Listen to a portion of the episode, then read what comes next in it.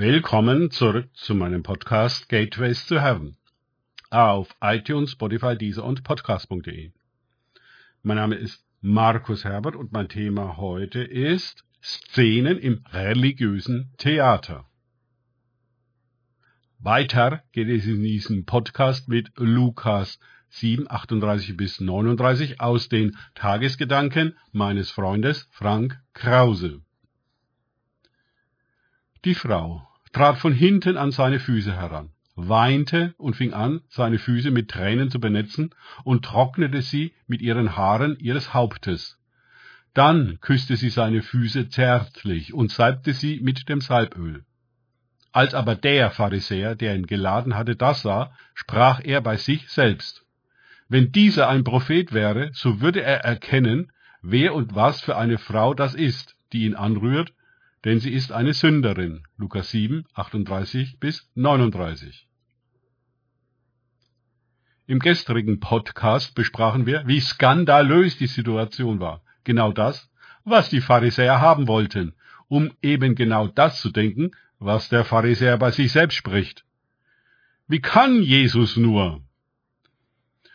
Wäre er der Messias, würden doch nicht überall und ständig solche Skandale geschehen. Wäre er ein Prophet, wüsste er Bescheid und hätte sich von dieser Frau niemals anfassen lassen.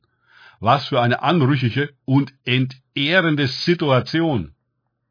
Und Jesus lässt das alles geschehen?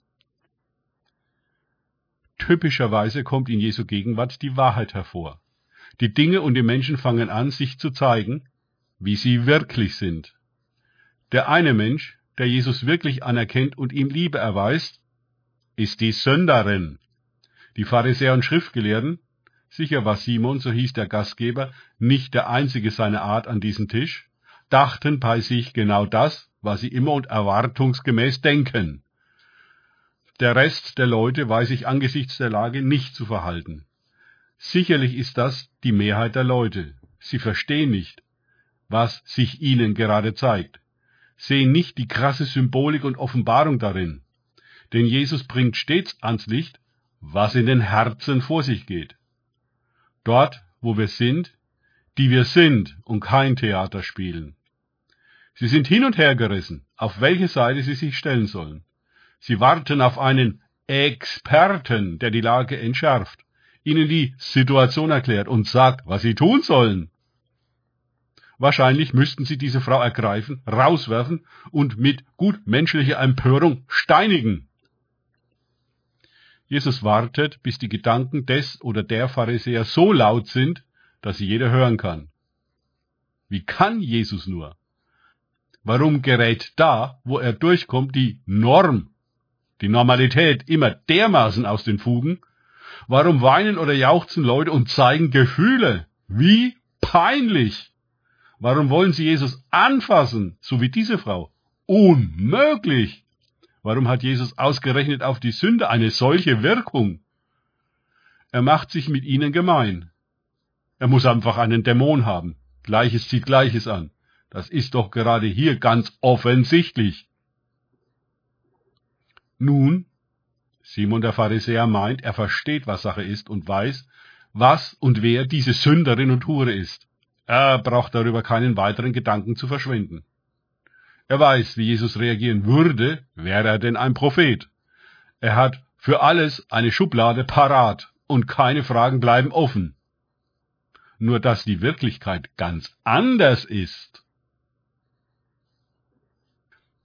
In Wirklichkeit hat Simon keine Ahnung, wer diese Frau oder wer Jesus ist. Nicht einmal, wer er selbst ist. Denn auch er spielt nur eine Rolle im religiösen Theater wer er als Mensch dabei wirklich ist, ob seine tiefste Seele vielleicht auch mal gerne in Tränen ausbrechen und die Etikette verletzen würde, das ist ihm nicht bewusst. Sich zu zügeln, das ist eine der wichtigsten Aufgaben der Pharisäer. Er ist ein Vorbild, ein Beispiel für Tugend und Moral. Er spielt die ihm zugewiesene Rolle des Schriftgelehrten mit allem Drum und Dran, den Regeln entsprechend. In dieser Rolle deutet er die Welt in einer entsprechenden Weise. Zum Beispiel ist klar, dass er auf der richtigen Seite steht und die Frau auf der falschen, dass er gut ist und sie böse, Im Moment steht Jesus für ihn klar auf der falschen Seite. Entweder ist Jesus so naiv, dass er nicht sehen kann, was für eine Frau das ist, die ihn da anfasst, oder er lässt sich bewusst von so einer die Füße salben, was ein totales No-Go ist. Nun endlich ergreift Jesus das Wort und eröffnet Simon eine komplett andere Sicht der Situation, die zu völlig anderen Konsequenzen führt, die wiederum die ideologische Box der religiösen, gehirngewaschenen Gesetzeshüter und ihr Theater so weit übersteigen, wie der Himmel die Erde. Danke fürs Zuhören. Denkt bitte immer daran. Kenne ich es oder kann ich es? Im Sinne von erlebe ich es. Erst sich auf Gott und Begegnungen mit ihm einlassen, bringt wahres Leben. Gott segne euch und wir hören uns wieder.